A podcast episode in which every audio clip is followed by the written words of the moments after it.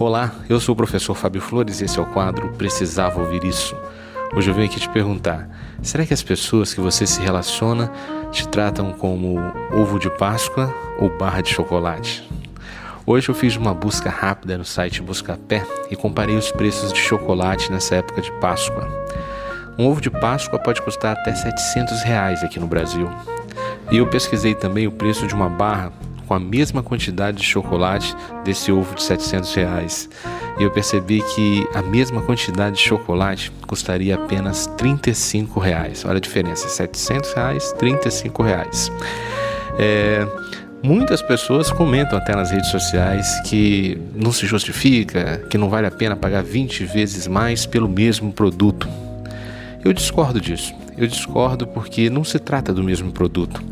Apesar dos dois serem feitos da mesma matéria-prima, os dois produtos são completamente diferentes no tocante à maneira como se apresentam e despertam encantamento. Vale a pena lembrar que preço e valor são coisas bem diferentes. Preço é o quanto a gente paga por um produto ou por um serviço, e valor é o quanto esse produto ou serviço vale para a gente. Por exemplo, um anel de ouro um anel de ouro 18 quilates, ele pode custar é, 300 reais. Se esse mesmo anel de ouro for a aliança de casamento da sua bisavó, o valor desse anel passa a ser muito mais que 300 reais para você. Nesse valor vai estar o valor da memória da sua família, o valor dos seus sentimentos, o valor das suas lembranças, o valor do seu desejo de ter de alguma maneira ela perto de você para sempre.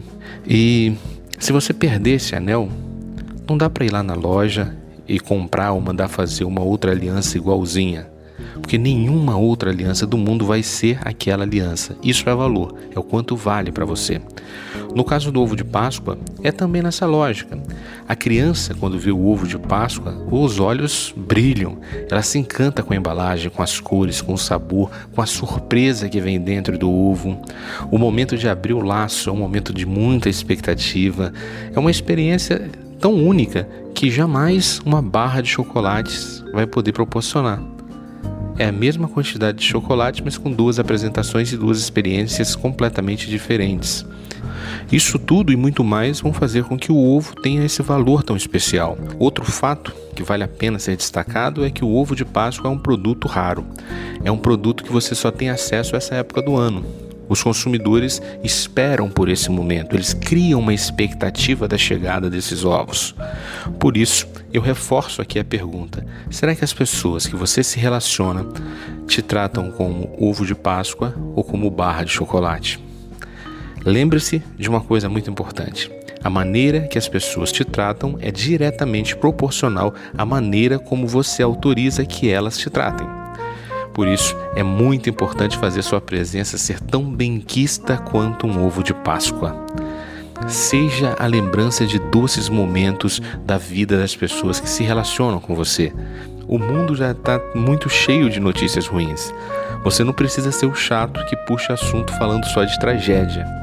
Seja a pessoa que lembra ao mundo as coisas boas que estão aí no nosso, ao nosso redor, os pequenos milagres que insistem em acontecer todos os dias, o lado bom da vida que poucos estão conseguindo enxergar.